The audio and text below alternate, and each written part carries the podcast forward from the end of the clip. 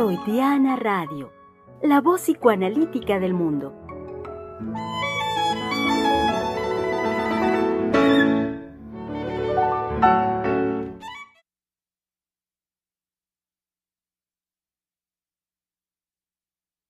Fue este a dejar a su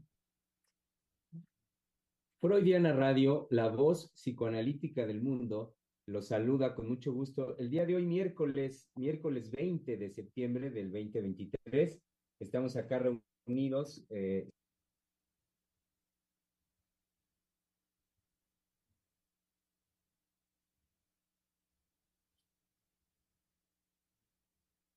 no se escucha, que no nos Ya. Ya.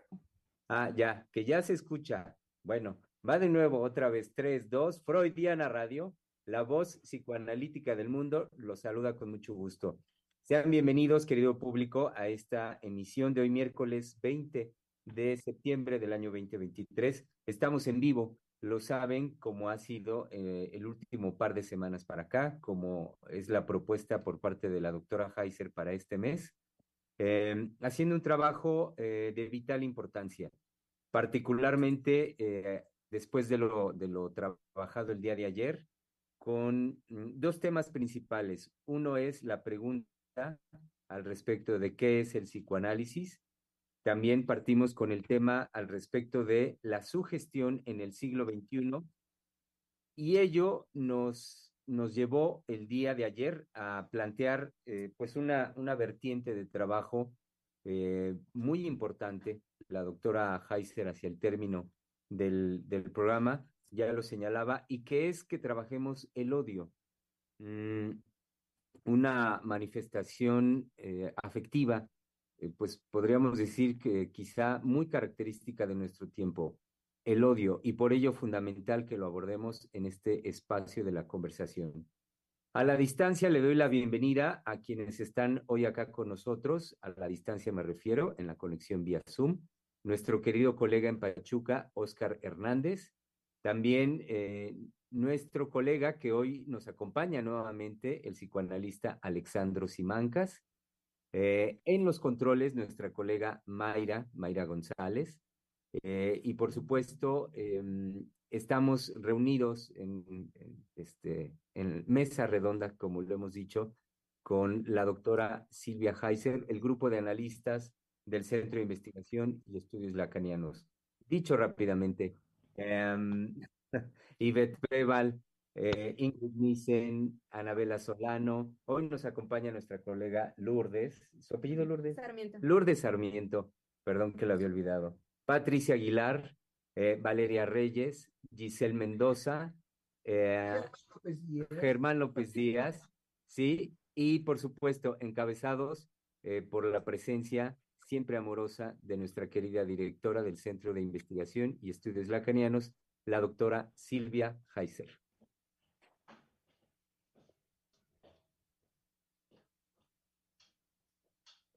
Bien, pues estamos aquí dilucidando una de las, uno de los afectos más intensos de nuestro tiempo. Hay un enorme trabajo en Freud, ¿sí?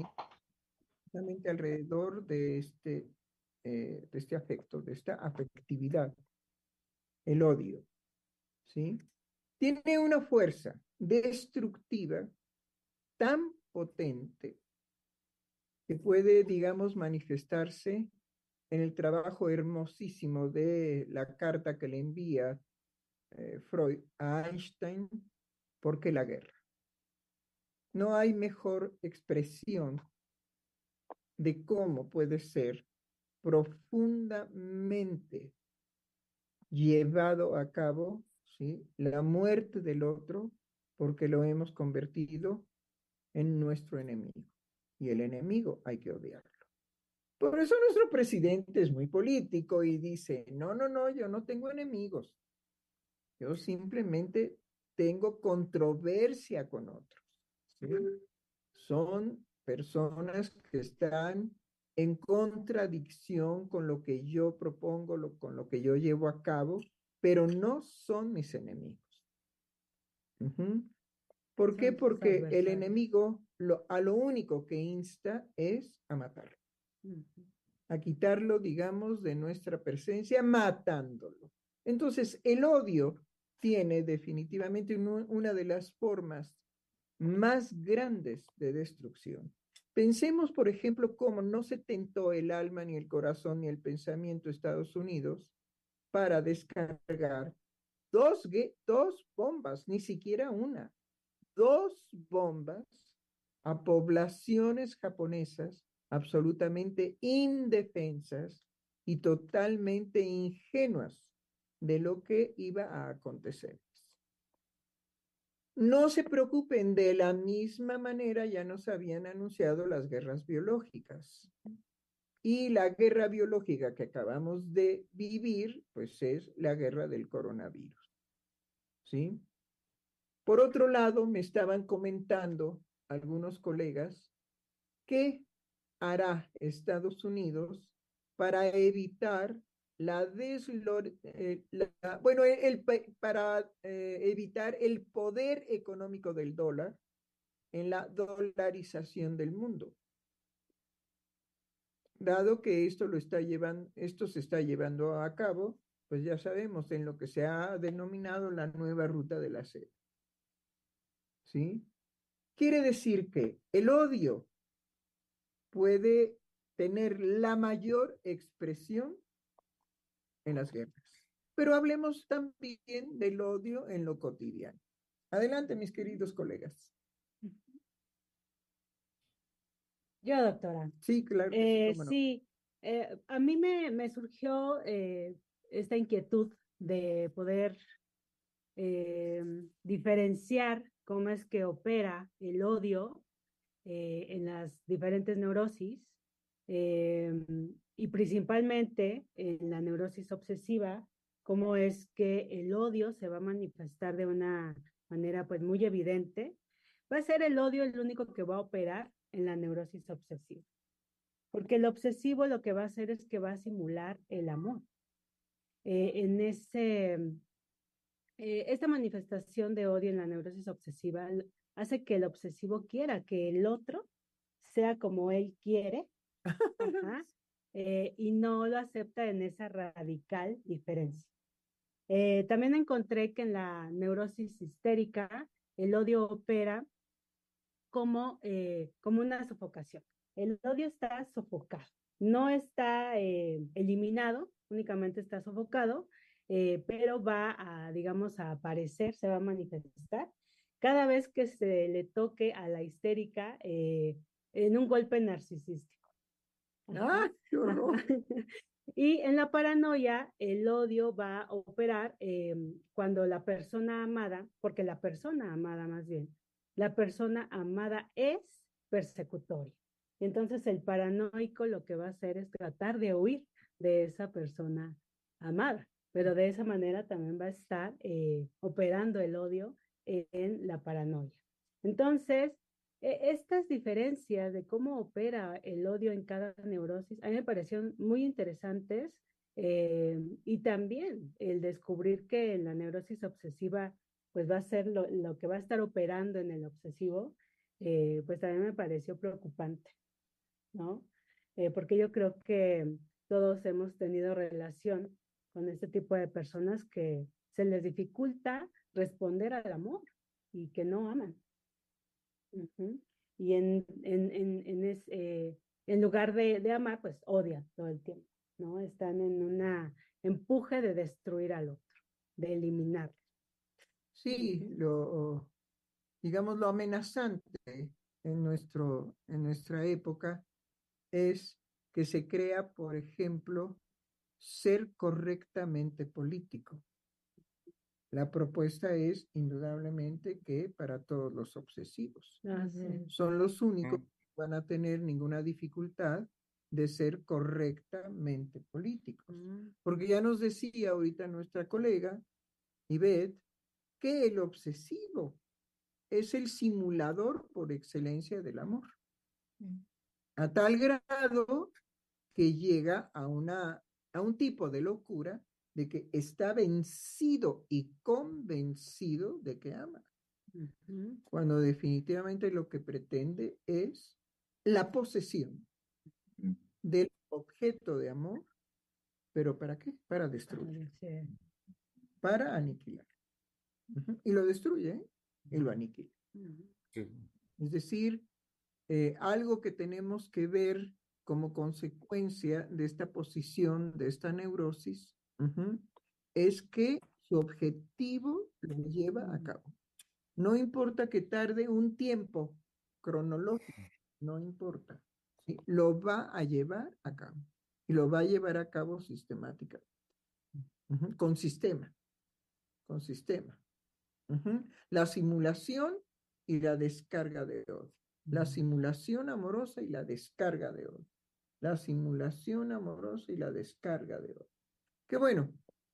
Generalmente las parejas se arman con histeria y obsesión, porque dos obsesivos. Pues, Una bomba de tiempo. Serían así, pues, este, canguros, ¿no, ¿no han visto la representación de los canguros boxeadores? Híjole, son geniales esas representaciones. Pero bueno, también dos histéricos no creo que haya mucha dinámica amorosa en la histeria.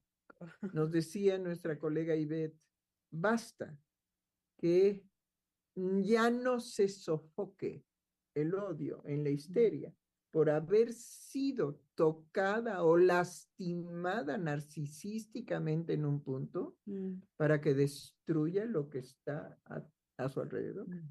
Hijos, trabajo, esposos, casa, son verdaderamente las que hacen su maleta y huyen. Ah,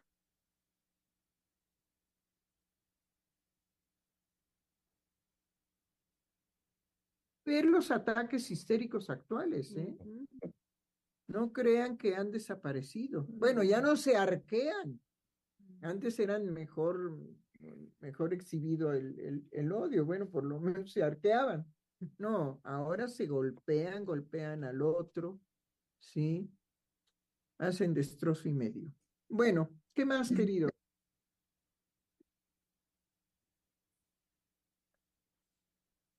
Pues pienso que eh, al hablar de esta posición obsesiva, actualmente creo que es lo que se favorece, ¿no? Eh, no Sí. solamente por lo políticamente correcto, sino por todas estas políticas que circulan de que hay que ser empático, o sea, hay que ser hipócrita. Este, porque realmente eh, para poder llegar a, a esa este, concepción de empatía, pues yo la haría a un lado y se trata realmente de la posibilidad de amar a otros, eh, no de ser empático, ¿no? Esa este, cuestión de ponerse en los zapatos del otro, pues Mm, realmente es una cuestión de hipocresía, porque si al otro le está yendo mal, pues yo nunca voy a querer ponerme en los zapatos del otro, ¿no? Sin embargo, este, puede haber un sentimiento de solidaridad o de comprensión eh, si hay una disposición amorosa.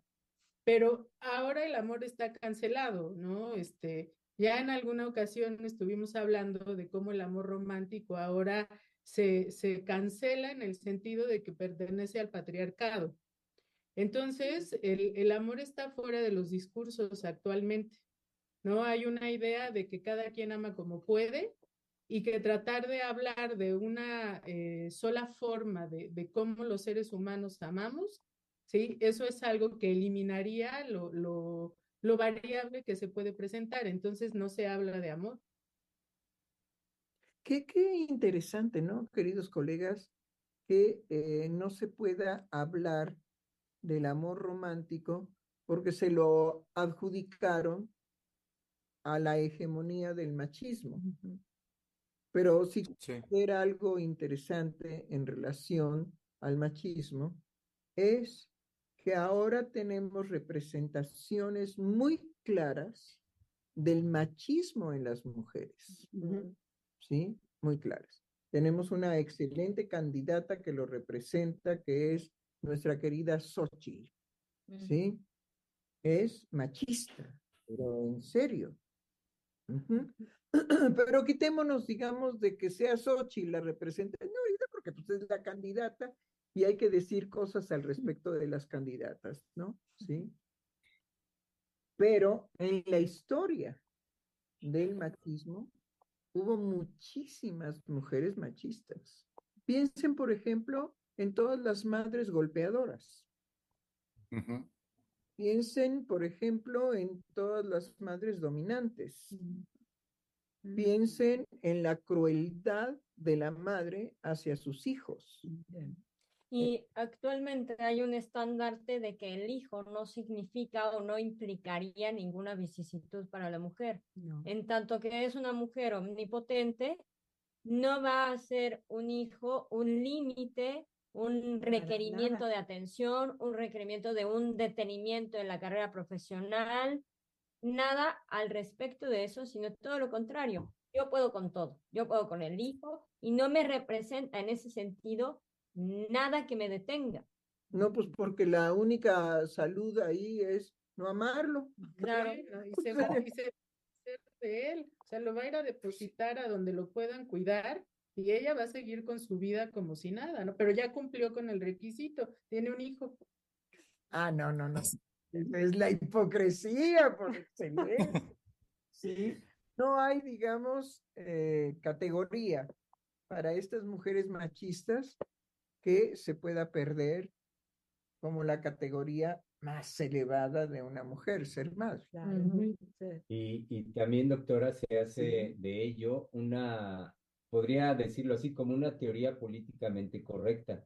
Lo estoy pensando por el, el, trabajo que alguna vez aquí hicimos. Vale nos trajo una investigación de una mujer, creo que es brasileña, que había armado una teoría, y, y, lo pienso, una teoría políticamente correcta, donde ella decía que había sido muy positivo en un momento haberle dicho ya a su hija, creo que era una niña, a su hija, que no la amaba, que nunca la había ah, amado, pero que, exactamente, pero que a partir de, a partir de haber hecho esa confesión, y abrirlo claramente con su hija, entonces tenía una relación mucho más empática este, con su hija y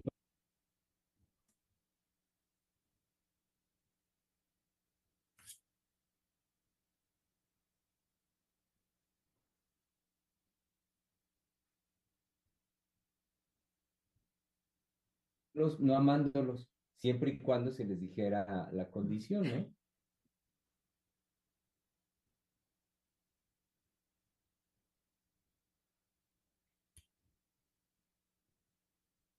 Ya se había ido su audio un momento, pero ya regresó. Ahorita ya no los escuchamos.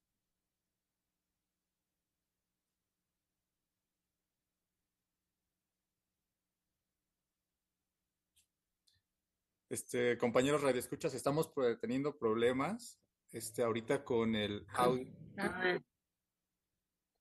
Sí. Ya. Sí. Ya, nos ah, ya regresaron. sí.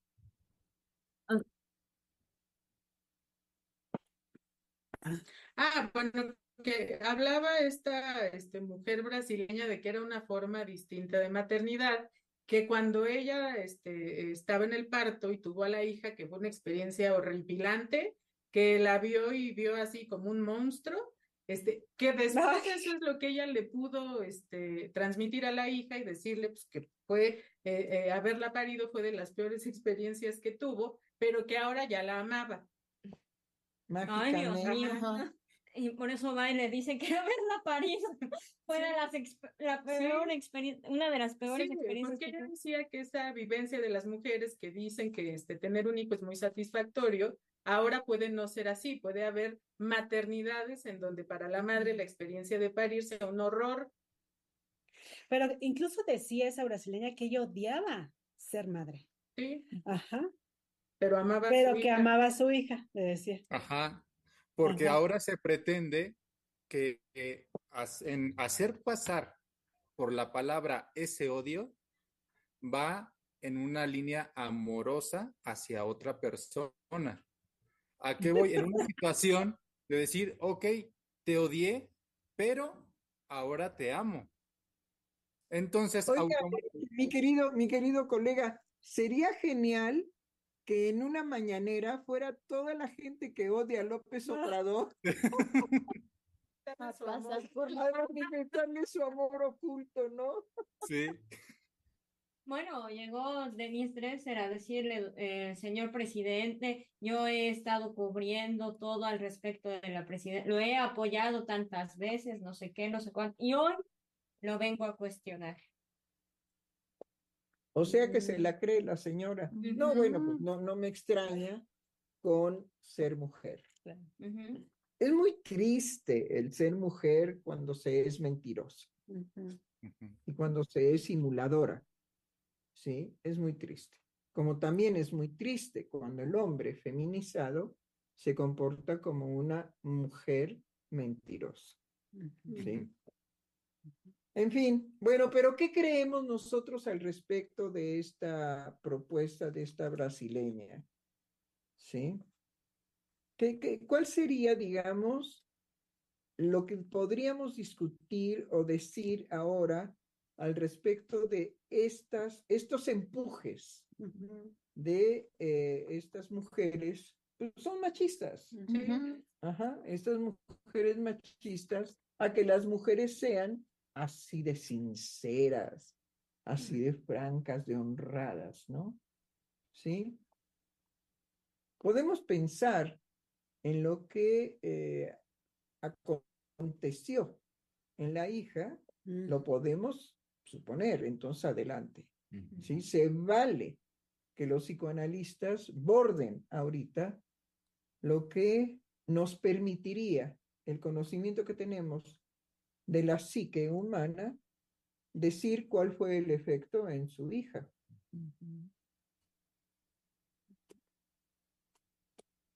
Yo pensé de inmediato, doctora, en lo que se oculta. Es decir, porque en una propuesta así, eh, basándose en, en, la apariencia, en lo inmediato de la apariencia, eh, me parece que, que eh, simplemente se aparenta porque se dicen las cosas una claridad absoluta. Pero pienso que ahí justamente lo que se juega es un ocultamiento es decir, aquello que no pasa por la palabra y que desde los momentos primeros en la vida de, de esta niña tuvo que haber experimentado en relación con la madre. Eh, un, un sinfín de manifestaciones no pasadas por la palabra y que curiosamente la palabra como ella lo presenta ahí es donde pienso que oculta el afecto verdadero que eh, lo pienso así que debió haber transmitido con actos, con contactos, con formas en la vida de la niña. No, indudablemente. Indudablemente que lo que nos podríamos preguntar inmediatamente, ¿cuál fue el propósito de ese embarazo? ¿Sí? Desde ahí. ¿Por qué tener un embarazo uh -huh, que si en las primeras experiencias le fue terriblemente pesado, no sé, con vómitos, con insomnios, con agruras, con todo, con dolor de la columna, con estragos que se pueden presentar desde los primeros meses en algunas mujeres histéricas, precisamente. Los ascos casi son inmediatos. Los mareos también. Ajá. ¿Por qué? Pues porque hay un cambio hormonal. Sí. Y entonces se manifiesta esto en, eh, en, en, estas, en esta sintomatología, ¿no? Sí. Bueno, ¿por qué no suspendió el embarazo? Si le era tan incómodo. Ser madre. Si le era, digamos, tan insatisfactorio, antes de llegar al estrago mayor del nacimiento, en donde para ella fue terrible y fue desastroso. Ahora, ¿cuál es la necesidad de comunicárselo a su hija? Ay, pues a mí solo me surge pensar que por odio. Sí. Eh, y lo que creo, por ejemplo, en el caso de la hija, mm. es que eh, cuando la madre le dice eso, pues creo que la hija es la que podría haber, previo a eso, desenmascarado a la madre. Es decir, eh, en, en, su percepción y sobre todo este, pensando en, en que es mujer, la hija, eh, no creo que le haya sido a ella oculto el, el, afecto verdadero de la madre hacia ella. Es lo que dice uh -huh. nuestro colega Germán, ¿no? Uh -huh. Que él supone que eh, endenantes, ¿no? No es bonito, no es bonito ese término. Endenantes. La madre ya había ejecutado manifestaciones destructivas hacia su hija, porque hay algo que incita muchísimo a la mujer a abusar de su hijo pequeño, ¿sí? La indefección del ser humano en sus manos. Entonces tuvo que haber sido terrible el, el evento, digamos, para esta niña, ¿no? Pero vuelvo a preguntarme, bueno, pero ¿por qué el embarazo? No? ¿Qué la obligó al embarazo?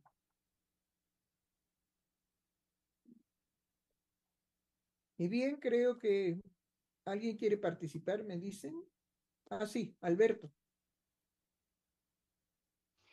Eh, yo pienso que una de las causas que se puede, que se le pudo producir a ella como hija al, al escuchar lo que la, la madre le dice es que hay una desubicación entonces de cómo ella se puede presentar el amor. ¿Qué es entonces lo que quiere decir el amor si el amor está basado o está en un principio eh, eh, comenzado por un odio de ese tamaño? Yo pienso que, la eh, que habría una, una pérdida del sentido de lo que es el amor, porque de alguna manera, pues uno nace con una idea del amor, que no tiene nada que ver con un discurso de esta manera, dado así. Entonces, eh, eh, ¿cómo, eh, cómo siento que la, la, la, hija podría perder o, o, confundirse con la idea de lo que es el amor, si el amor nace de ese odio? Sí, entiendo, entiendo muy bien lo que, lo que nos comunica Alberto. Y estábamos discutiendo, bueno, ¿por qué Freud propone que eh, la primer afección o el primer afecto que se va a gestar ciertamente no es el amor, es el odio. Y decíamos aquí, bueno, definitivamente se necesita la transformación del ambiente natural por medio del odio, que es la única posibilidad de transformar el exterior ¿sí? Para la subsistencia, es decir, para poder sobrevivir. Es, por ejemplo, el llanto del bebé nunca es agradable, siempre es desesperado y a gritos y es, es estridente, es verdaderamente amenazante, ¿sí o no? El llanto de los bebés es sumamente molesto, incómodo, ¿no? ¿Sí? Yo tengo aquí unos vecinos que afortunadamente ya se cambiaron de casa, pero me tocó todo el proceso del abandono del bebé y eran unos gritos y unos llantos y bueno, había ocasiones en que nosotros íbamos y tocábamos la puerta para que pusieran atención a ese grito y a ese llanto desesperado del bebé, ¿sí? Entonces, bueno, ese es la, eso es el aspecto original de transformar la situación en la cual el ser humano se encuentra.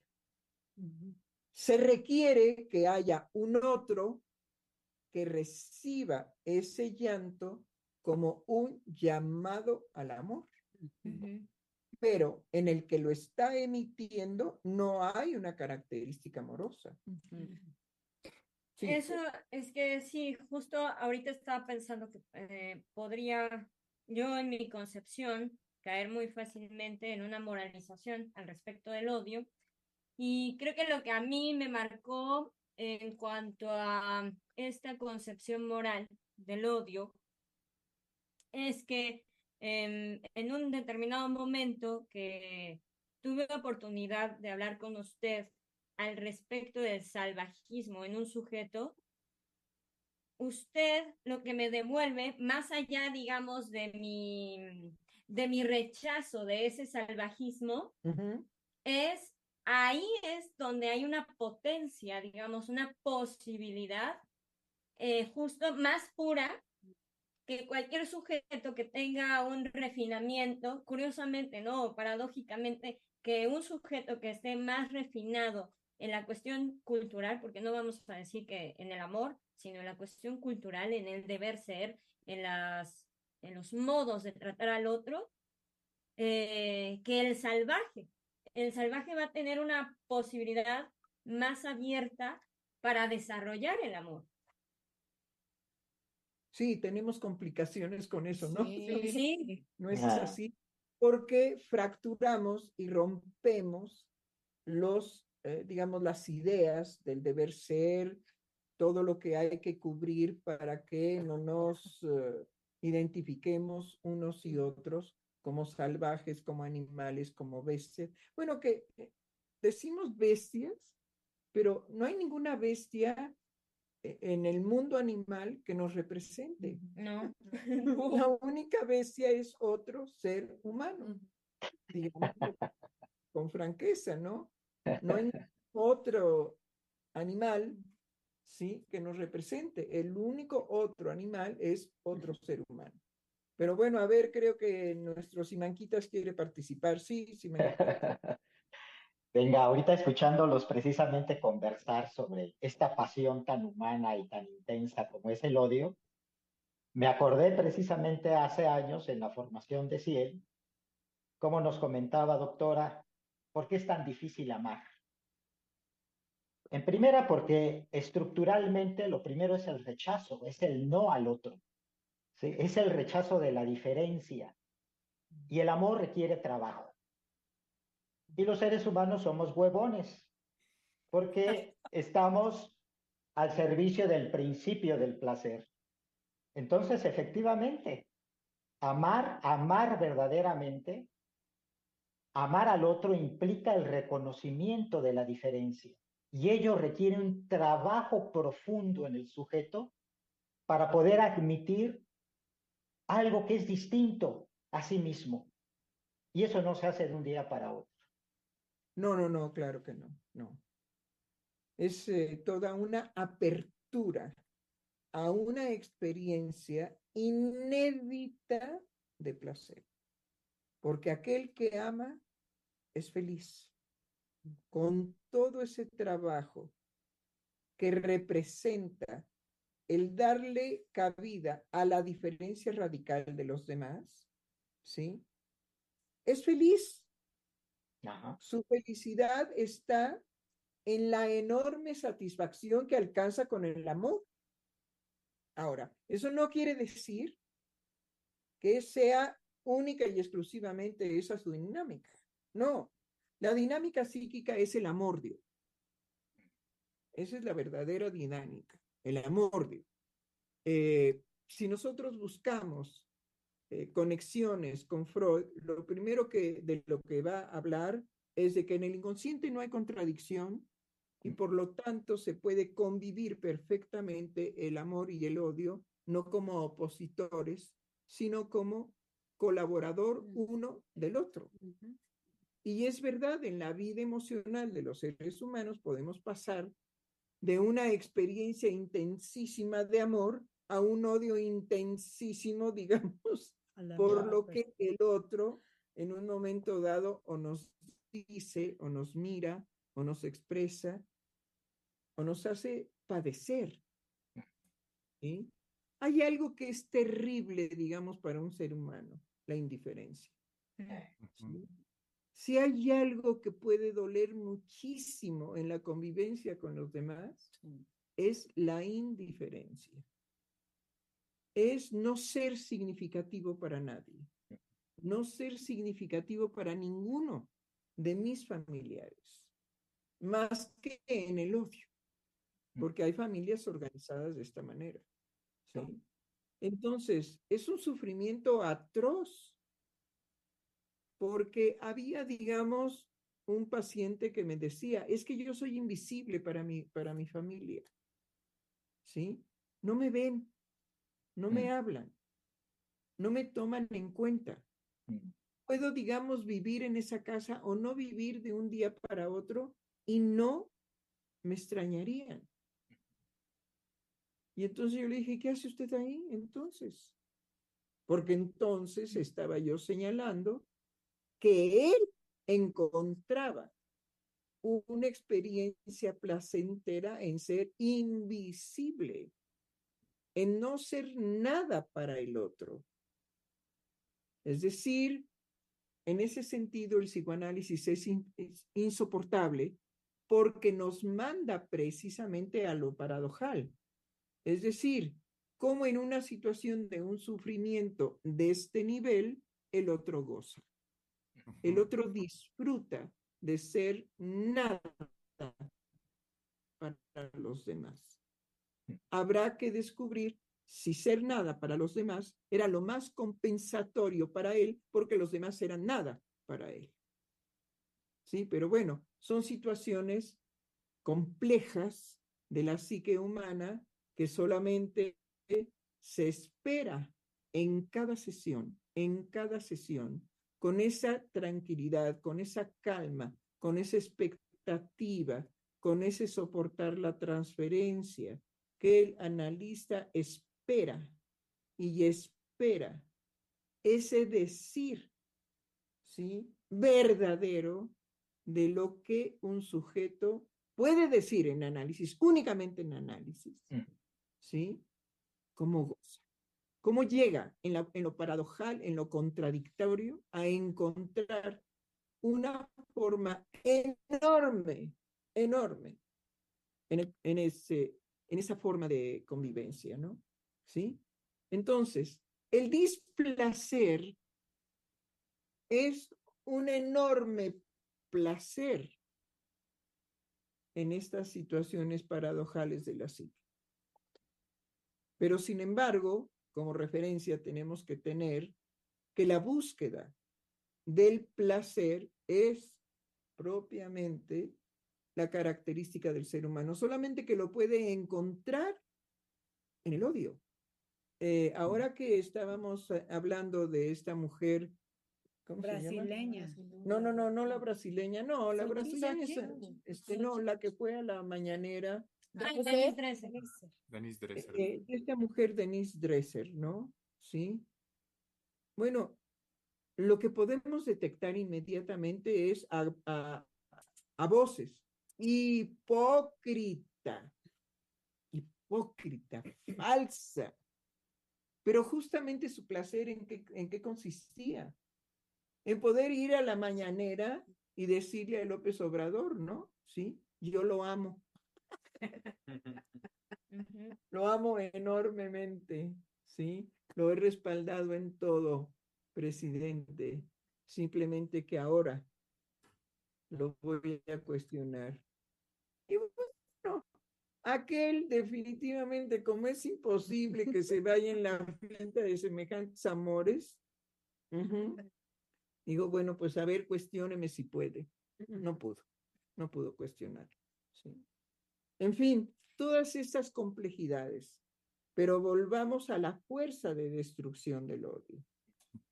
Y, y que justamente ahorita, eh, retomando la cuestión de la situación política de México, mmm, me recordó eh, un, un, decir de mm, el fisgón, ¿cómo se llama? Rafael Barajas, eh, con respecto a Monsiváis, porque le hacen una entrevista y en la entrevista que le hacen ¿A, quién, quién, a, quién? a, Rafael Barajas, le, Ah. se la hace, creo que Sabina Berman, si no, mal, si no mal recuerdo, que es, por cierto, muy intrigante.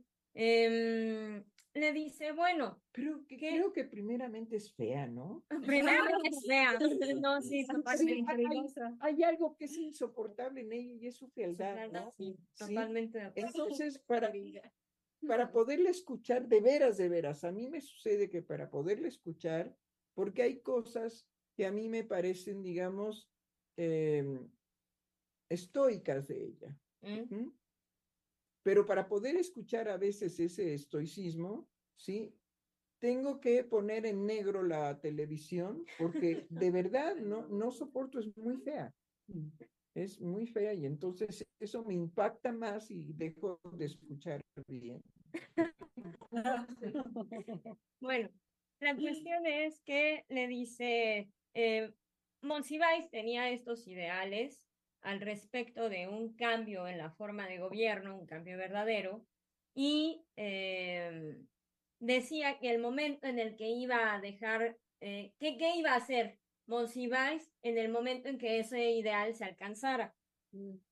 Y que todos sus amigos y sus allegados compartían esa idea, ¿no? Que no podían estar a favor ahora del cambio. No lo dice así, pero este queda de alguna manera insinuado.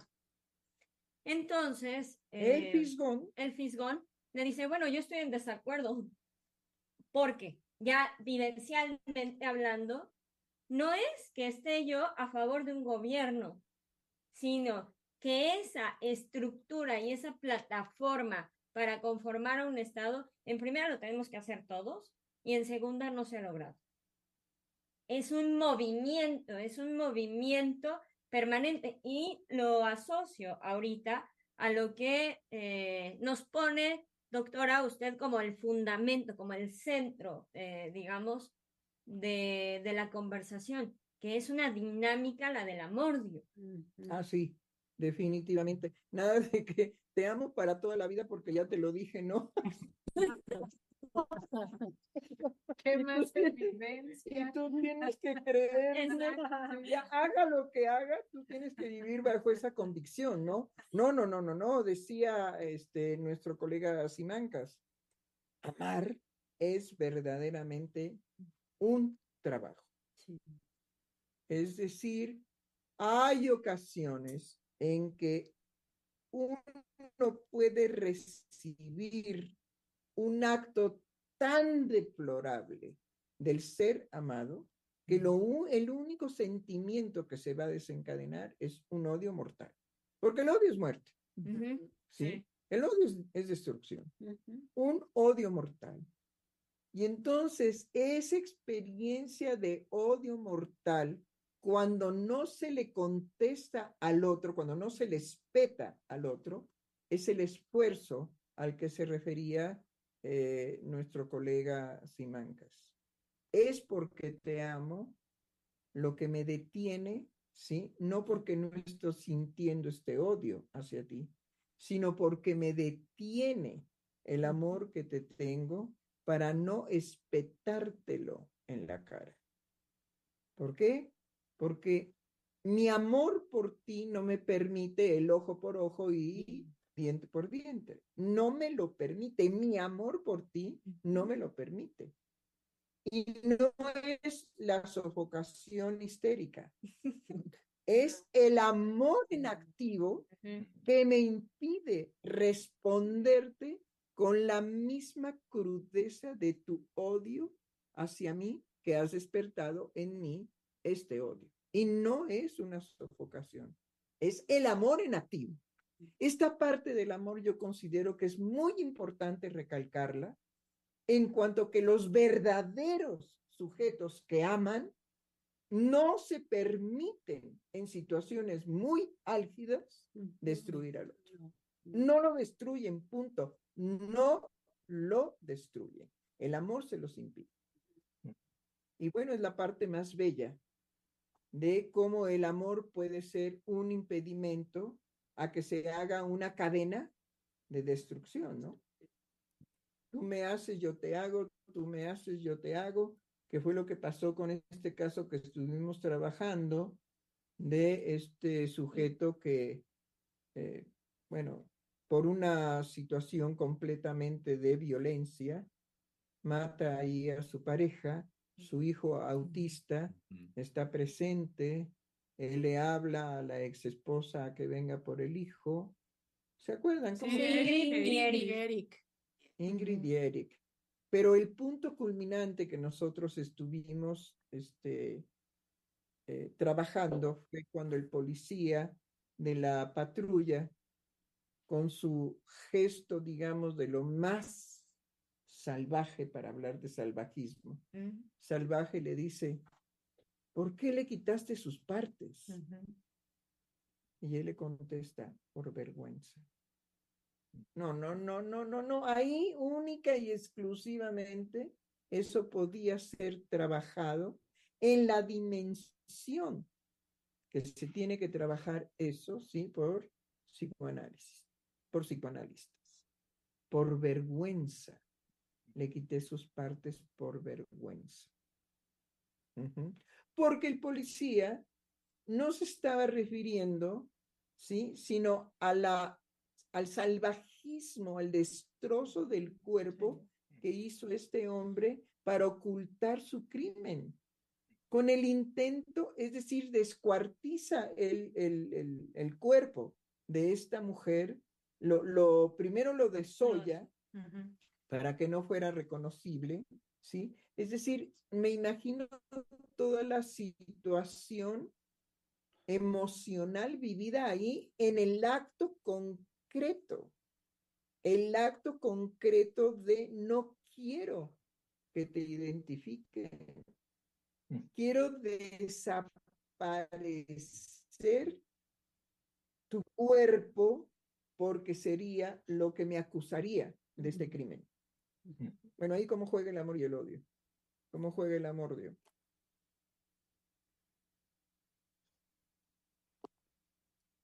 La palabra de él es la que nos los indica. Sí, la vergüenza. Por vergüenza.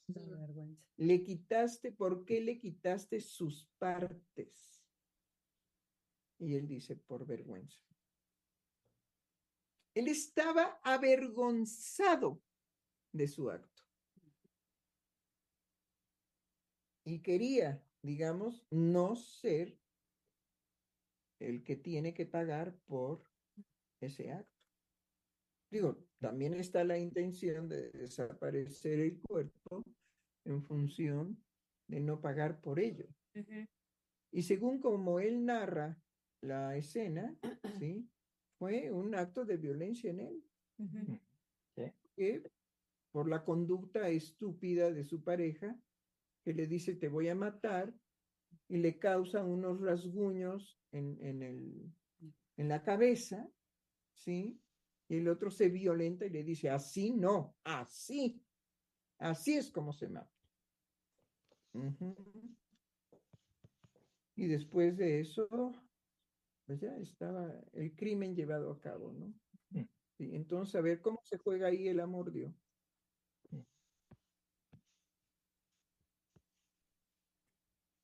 Yo creo que recuerdo, eh, porque creo que lo, lo, más impactante en el trabajo que usted encabezó con respecto a este caso, doctora, fue en dónde está el amor. Claro. Porque el odio me parece que lo apuntamos directamente al crimen. Pero eh, en aquella vez no solamente era la situación de sino el odio como dinámica erótica entre esa, en, en esa pareja, ¿no? como dinámica de satisfacción erótica en esa pareja. Y eh, He ahí las complicaciones de las cuales se hace cargo el psicoanalista y el psicoanálisis, porque solamente el psicoanálisis puede dar cuenta de que ahí había dentro de estas formas tan horrendas, tan horribles, tan insoportables, ¿sí? había definitivamente una satisfacción erótica entre los dos, que llevó a este hombre al crimen y que llevó a esta mujer a ser asesinada. No tenemos la palabra de ella, pero tenemos el acto estúpido, ¿sí? De quererle encajar el cuchillo en la cabeza y simplemente lo lastima, lo araña. Qué casualidad, ¿no? Vean cómo hay una incitación ahí.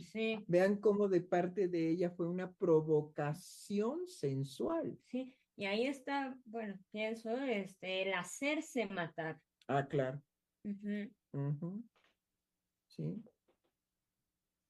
Que es muchas veces con lo que la mujer puede perpetuar, digamos, la ligazón con ese hombre, en tanto que el que va a quedar a cargo del acto, el que va a quedar em, pagando por el acto propiamente, es el hombre. Hay cosas, digamos, muy difíciles de, eh, de transmitir en relación a cómo una mujer que se hace golpear por el hombre es con una sola finalidad, degradarlo, degradarlo, llevarlo, digamos, a su último momento de valor, ¿sí? Degradarlo, ¿por qué? Porque yo soy tu víctima, yo soy la que te provoca de determinada manera y me das unas golpizas de Padre Señor mío, ¿no? ¿Sí? Pero la satisfacción para muchas mujeres golpeadas, no todas, mm. para muchas mujeres golpeadas es poder llevar al hombre a esa degradación. Mm.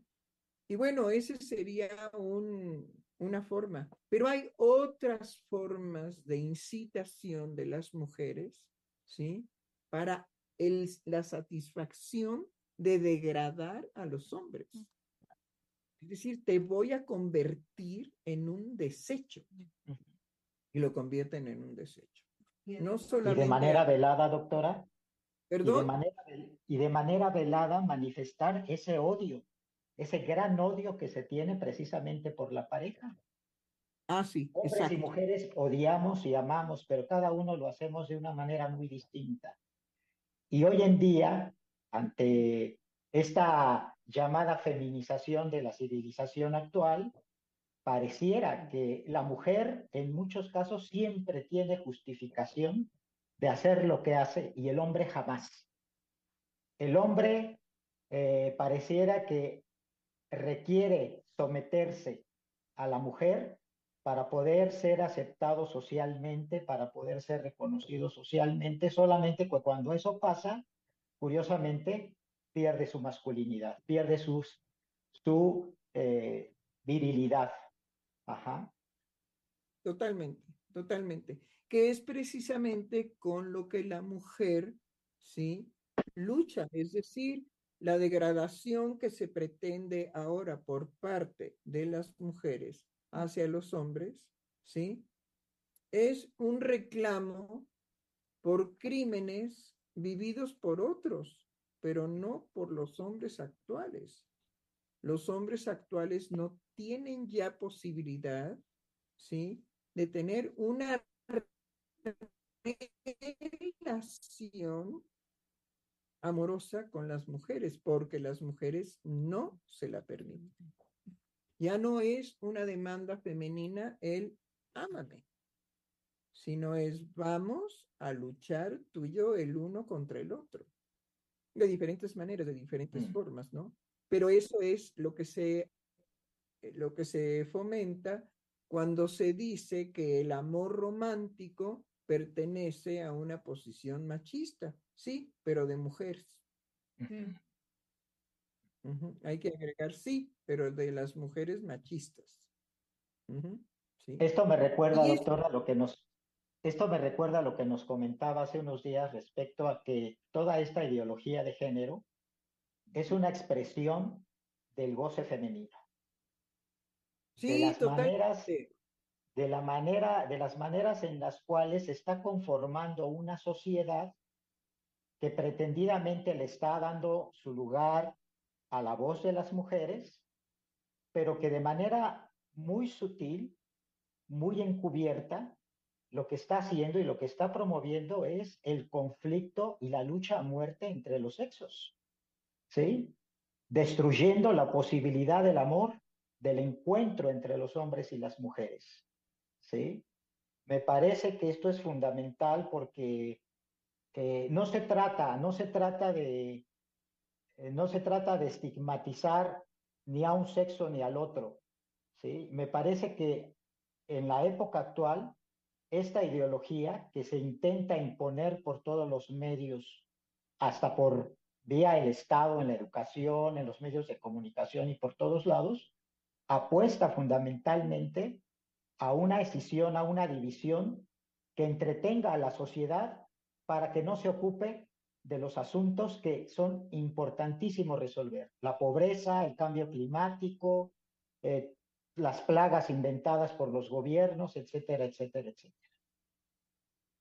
Sobre todo, digamos, eh, todas estas manifestaciones, no podemos hacernos los tontos de que se dirigen a una destrucción generalizada. Si las potencias que tienen que cambiar sus políticas para dejar de contaminar el ambiente, que bueno, es productor de cánceres y de una cantidad de enfermedades mortíferas y de mucho sufrimiento, ¿sí? Si esas potencias no modifican la situación, no me digan que es por amor. No, no, Es porque definitivamente el valor desde esa visión económica, el valor de la vida de una persona es colateral, es un daño colateral.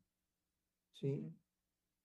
Y seguimos en que la situación no solamente es la descomposición del ambiente hasta hacerlo inhóspito, mm. porque cada respiración que llevamos a cabo en la Ciudad de México, ¿sí? Es una aspiración de contaminantes mortíferos, todos, todos.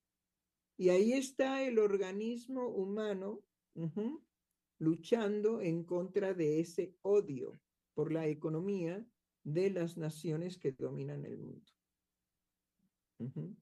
Entonces sí, primero que nada, todas las tragedias que se producen en la actualidad por el cambio climático y no hacen nada las naciones por modificar eso. Creo que hay una pretensión de una reducción sistemática, paulatina, de la población mundial. Porque de esa manera se logra. Y entonces llevar a cabo una economía, la cantidad de seres humanos que ahorita habitamos el planeta, ¿no? Puede ser una de las intenciones.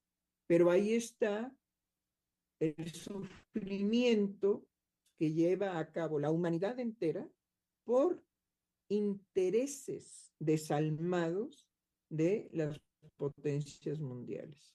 Porque no podemos, digamos, tener ahorita ninguna confianza En ninguna de las potencias mundiales. Ninguna. Ninguna nos merece, ¿sí? Una confianza. ¿Por qué? Porque lo que demuestran en la lucha de poder que tienen ellos, ajá, que llevan a cabo ellos, es sin detenerse a arrasar, como lo hizo Estados Unidos con Japón, a arrasar a gente completamente indefensa. Ahora, si yo mantengo el cambio climático, ah, no, pues entonces la naturaleza, la que cobra vidas, la que devasta toda una, todo un territorio, toda una ciudad. Yo no soy. ¿Cómo que no eres? Tú que no eres infeliz, desgraciado representante de la muerte que provocas y del sufrimiento porque no haces nada para modificar, digamos, que esas tragedias no se den haciendo al globo terráqueo como era, amable, como era, digamos, fértil, generoso. ¿Cuánto hace que en México no se ven los volcanes? Ya no, ya no es una vista, digamos, mexicana. En fin. Ahorita que hablaba de la muerte, doctora, Em, me hizo pensar, eh, ¿por qué voy? Eh, que estaba viendo un video al respecto de todo el marketing que hacen con la novedad de los teléfonos celulares y como cada año sacan un teléfono nuevo y cada año es uno nuevo y cada año es uno nuevo. Em, hay uno en particular eh, que propone que em, eh, tiene un sistema de activación de emergencia para emitir una llamada cuando tienes un accidente automovilístico y cuando hay, em, no sé de qué manera detecta que estás eh, atrapado en un terremoto. ¡Ah, qué horror! Y eso lo venden como un plus, digamos, de ese teléfono. Lo que me hizo pensar es, em, había tenido una conciencia, digamos, de la amenaza de muerte que fue el COVID. Sí, cómo no. Eh, pero ahora el plus es que la enajenación del teléfono, usted nos lo ha comentado muchas veces, es el, la principal causa de los accidentes automovilísticos, porque sí hay una serie de, de, situaciones que el ir contestando el teléfono, el ir al pendiente de que la llamada, o aunque vayas en altavoz, este, te distraes porque hay una erotización de la voz del otro, ¿no? Y de llevarlo este, acompañando el camino del, del trayecto en el automóvil. Sobre todo hay una experiencia de invasión, mm. ¿sí? En las ocasiones en que yo voy en el coche y yo oigo el ¡tim, tum! ¡Ay, bueno, qué horror! Pero qué horror, toda la fuerza del sonido de las bocinas de este mi coche y e, e, es estremecedor. Ajá, ah, no, pues ya es una entrada de llamada que uno puede cancelar, pero ¿por qué los otros tienen derecho a perturbar mi viaje? Es que es una intromisión en lo cotidiano de la vida que no nos permiten descansar de los otros. Mm. Descansar del otro y descansar de los otros. Necesitamos también para amar, necesitamos descanso del otro y de los otros. claro.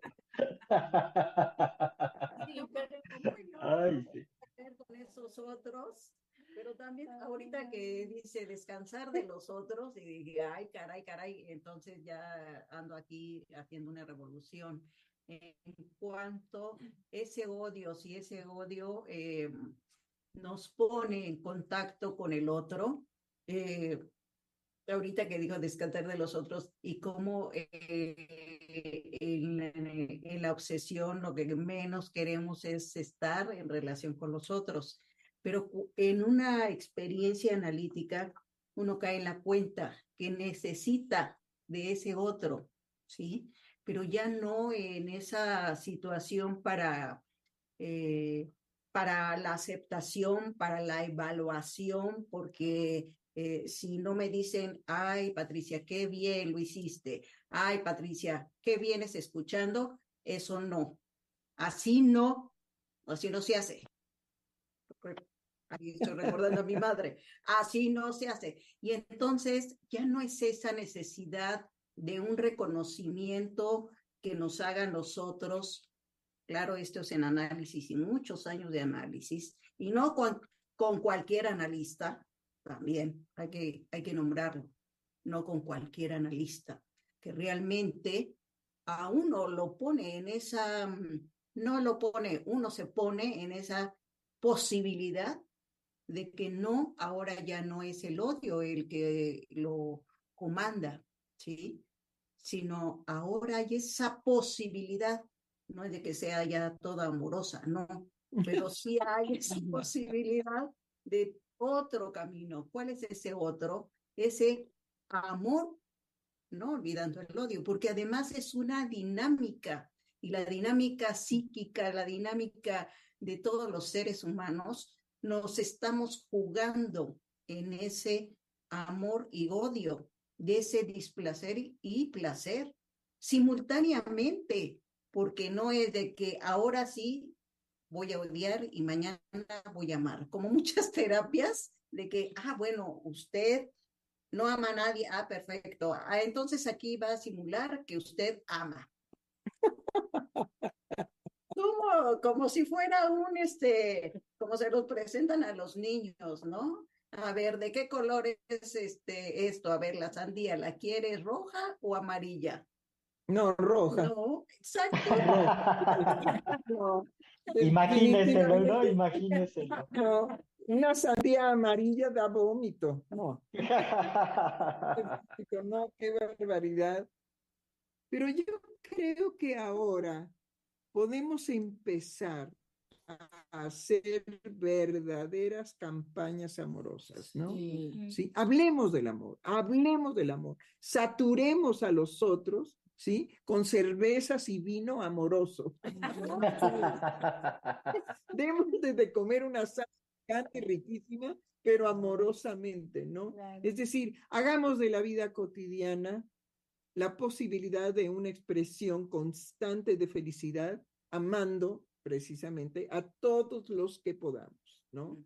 Y hay otra cosa que podemos hacer. Hagamos una misión salvatoria del psicoanálisis precisamente acogiendo a aquellos que sufren, ¿sí? De la manera más ética posible dentro de los límites que también tiene que tener la dinámica y la clínica psicoanalítica. Porque no somos, digamos, ni vamos a alcanzar nunca un premio Nobel de la Paz como monjes o como monjas, ¿no? Como una que por ahí se escapó, ¿sí? La Madre Teresa de Calcuta, no, qué barbaridad, qué vergüenza. Le dieron el premio Nobel, ¿no? Pero ya otra aspirante que andaba ahí es esta, la Michu, ¿no? ¿Cómo se llama? Rigoberta. Bueno, Rigoberta está ya en la televisión del doctor Simi. Ahí aparece. Ajá, sí. Y entonces hay una campaña impresionante del bienestar que produce el doctor Simi. en serio. Sus muñequitos que los este, construyen los este, incapacitados, pues yo no creo que, es que están incapacitados porque los hacen muy bien. Ajá, y bueno, pues es toda una, es toda una industria de muñequitos del doctor Simi, ¿no? Sí. Ahora, eso da a sospechar. Tanta propaganda de generosidad. Y se llama Simi, ¿por qué? Pues por las farmacias similares. Él encontró una beta multimillonaria en relación a este, comprar los residuos de las patentes, ¿no? De los medicamentos que no curan, pero que hacen como que curan. ¿sí? En ese sentido, las farmacias similares me parecen ideas geniales de que ahí mismo en la farmacia haya un consultorio. Mm. Sin embargo, nadie, yo no he visto que de las farmacias similares salga algún médico a socorrer a alguien que tiene una caída o que tiene un accidente en la calle. No, somos el pueblo que estamos ahí y ayudamos al otro y le preguntamos a bien, sobre todo en los atropellamientos, por ejemplo, de ciclistas o de motociclistas, quien interviene es el pueblo, la gente que está ahí alrededor del accidentado. Pero no hay ningún, aunque haya una farmacia de similares ahí cerca, yo nunca he visto que salga un médico corriendo a auxiliar al accidentado, pero ni de hecho. Están ahí encerrados en sus cuevas. Bueno, pues no sé, creo que vamos avanzando. Hay que preguntarle al colega Germán López Díaz si hay comentarios. Sí, doctora, tenemos comentarios por parte de Lee Orozco.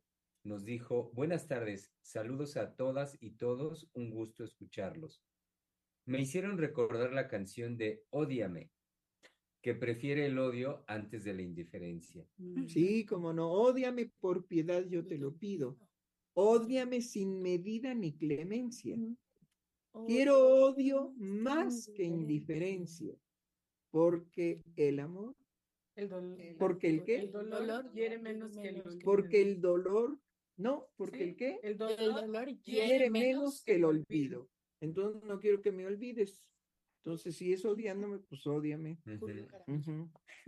Eh, y concluye Lee Orozco diciendo, y que, con, y que cuando hay mal de amores, más de uno hemos cantado esa canción. Ja, ja, ja. Dice, pero sin duda, yo me quedo con el amor antes que el odio o la indiferencia. También escribió Guillermo Valderas Vega y nos dice, saludos cordiales desde Santiago, Miahuatlán, Puebla. Yesenia García Salgado, Yesenia García Salgado, em, ah, nos hizo comentarios al respecto de las fallas que hubo de audio. Ah, qué pena, hombre, caray. Hace un rato, pero, pero esto, bueno, ya quedó corregido y listo. Son, mm. son los mensajes, doctora, que hemos recibido hasta este momento. Bueno, pues muy bien. Una de las grandes movilizaciones de las pasiones humanas, el odio, el odio que destruye con una fuerza insospechada y que eh, Freud lo adjudica precisamente al sostenimiento de las guerras. Habrá guerra siempre porque habrá la actividad de odio, de destrucción de esa manera. Bueno, yo creo que podemos, si no hay más comentarios, si no hay más que decir, yo creo que podemos dar. Ah, usted quiere Ah, participar. Sí, doctora, a mí me hizo pensar ahorita con lo que usted está, digamos, concluyendo.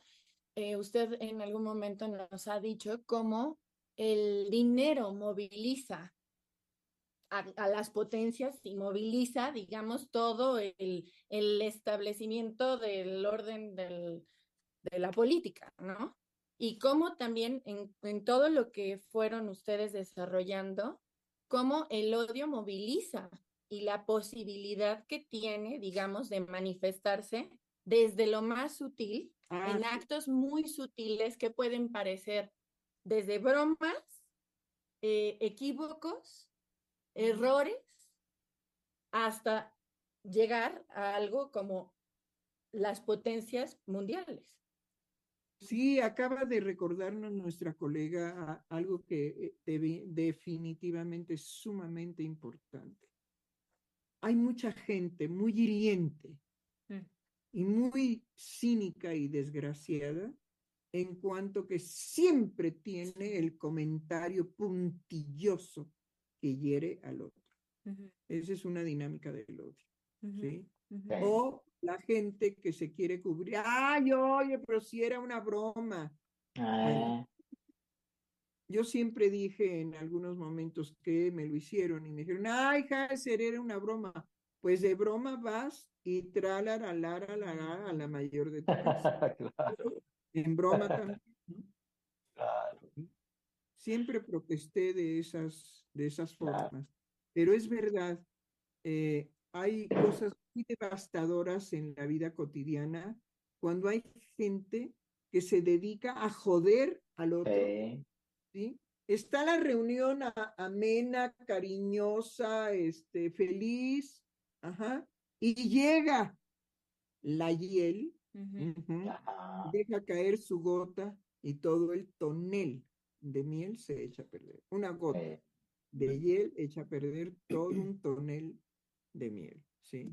Sí, hay personajes así. Y de hecho, em, se ha hecho una promoción al respecto de ese tipo de personajes en una mm, ubicación del autismo en las series gringas, en donde em, van, cada cuanto sacan una serie gringa, donde el personaje principal es un sujeto autista o que tiene, digamos, características, ¿no? De ese tipo, eh, bueno, de esa clasificación de autismo y em, presentan de manera general, digamos, una forma, cómo, cómo incluir, pero no debajo de la idea de incluir a una diferencia, como puede ser una eh, eh, discapacidad, por ejemplo, lo ubican en el autismo, en, en el discurso de la inclusión, y lo que van tratando de, bueno, lo que van proponiendo de manera social es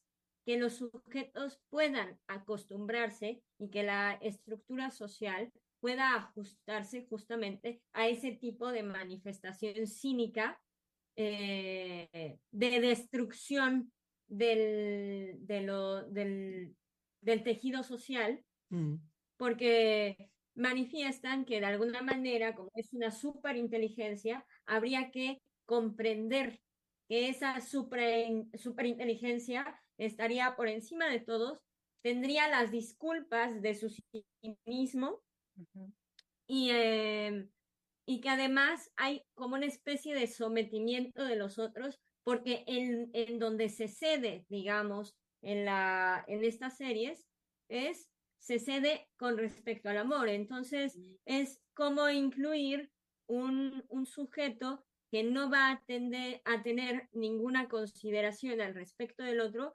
en la dinámica en grupos, ¿no? En un grupo de medicina, en el grupo que sea, el grupo científico, no importa. Pero me doy cuenta que mm, la situación de esta, de, de este marketing, porque finalmente es una, una forma de marketing al respecto del odio, eh, nos lleva a esa mm, posibilidad, a mirar, porque además es mirar, mirar que es posible esa degradación, mirar que es posible eh, sostener un cotidiano en esa degradación.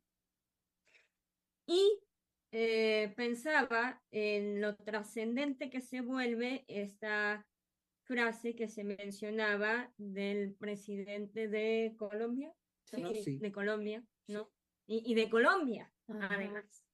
Sí, que decía que el, este, el antídoto, sobre todo la palabra fue fuertísima, el antídoto, el antídoto a la droga, digamos, que produce la muerte en los jóvenes y el, bueno, verdaderamente el, el destrozo del organismo de estos chiquitos, ¿sí? Indudablemente que es el amor. Es el antídoto a la droga, el amor. Y que lo diga, que lo diga un jefe de Estado en estas circunstancias, creo que es muy importante. Bueno, pues hay también una frase increíble, ama y haz lo que quieras.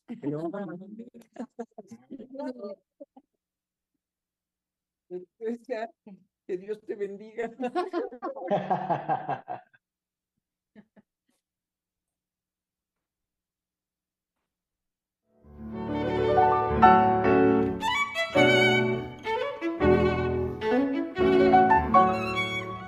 Freudiana Radio, la voz psicoanalítica del mundo.